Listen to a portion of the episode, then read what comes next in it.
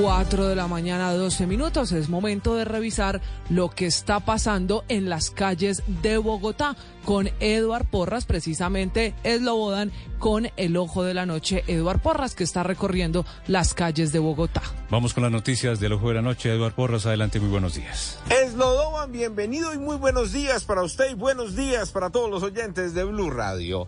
Aquí está la información con los hechos más importantes ocurridos en Bogotá y muchas noticias para contarles a ustedes los oyentes de Blue Radio. Comenzamos con ese grave accidente que ocurrió ayer en horas de la tarde en el barrio Galicia. Una pendiente, un camión que va subiendo, pierde fuerza, el conductor maniobra, intenta estrellarlo contra una casa, pero infortunadamente el vehículo impacta contra un colegio y allí van saliendo varios estudiantes. De los lesionados, dos permanecen recluidos en centros médicos, dos miembros de una misma familia. Quien reviste la mayor gravedad es una niña de nueve años que se encuentra recluida hasta ahora en un centro asistencial en la localidad de Kennedy y allá hablamos con la mamá quien nos contó los pormenores de lo ocurrido en Ciudad Bolívar. Eh, un camión subió y digamos que él empezó a tambalearse. Cuando empezó a hacer eso, todos empezamos a correr, pero el impacto, o sea, iban bajando demasiado rápido y impactó sobre mi hija, dejando a los otros pues eh, tirándonos en el piso, pero el que más fue afectado fue mi hija porque la chocó el carro contra la pared del colegio. Incluso la pared del colegio está toda derrumbada. ¿Era la hora de salida del colegio? En la hora de salida del colegio. Sí. ¿Cuántos niños resultaron afectados? Eh, hasta el momento se sabe que eran siete y más mi hija y mi sobrino. ¿Los más críticos son sus familiares? Son mis familiares. Esta familia no entiende cómo los funcionarios de esa ambulancia que atendieron a la pequeña de nueve años y quien es la persona más lesionada de este grave accidente de tránsito, la terminan remitiendo a la clínica médica en la localidad de Kennedy. Allí no hay pediatría y médicos que obviamente la están atendiendo, pero dice la mamá que necesita con suma urgencia un pediatra.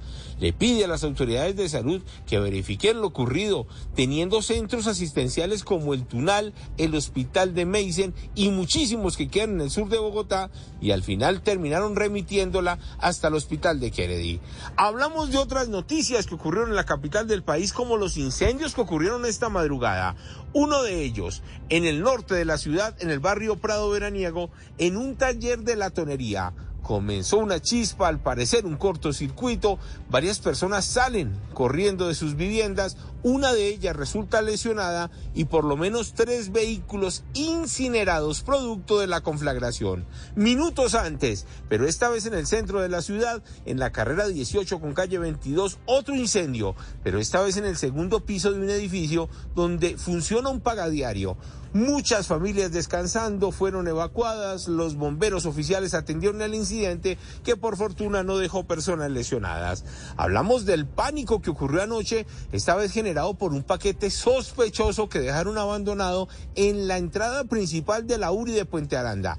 En esta URI es donde atienden los médicos de medicina legal, donde van todas las personas retenidas en la capital del país durante la noche y la madrugada, y por eso la situación se tornó crítica cuando acordonaron y mientras que llegaban los grupos especializados de antiexplosivos, las labores se suspendieron. Por fortuna, tan solo fue un paquete con ropa que abandonó alguna de las personas que fue a visitar a uno de los detenidos en esta URI de la localidad de Puente Aranda, pero lo cierto fue que represó todo el sistema judicial aquí en Bogotá. Y en unos minutos vamos a hablar de los delincuentes que robaron, hirieron, se escondieron y al final le tocó ir a la fuerza disponible de la policía a rescatarlos. Hubo explosiones, hubo agresiones y les tengo los pormenores de lo ocurrido en ese punto de Bogotá. Edward Porras, Blue Radio.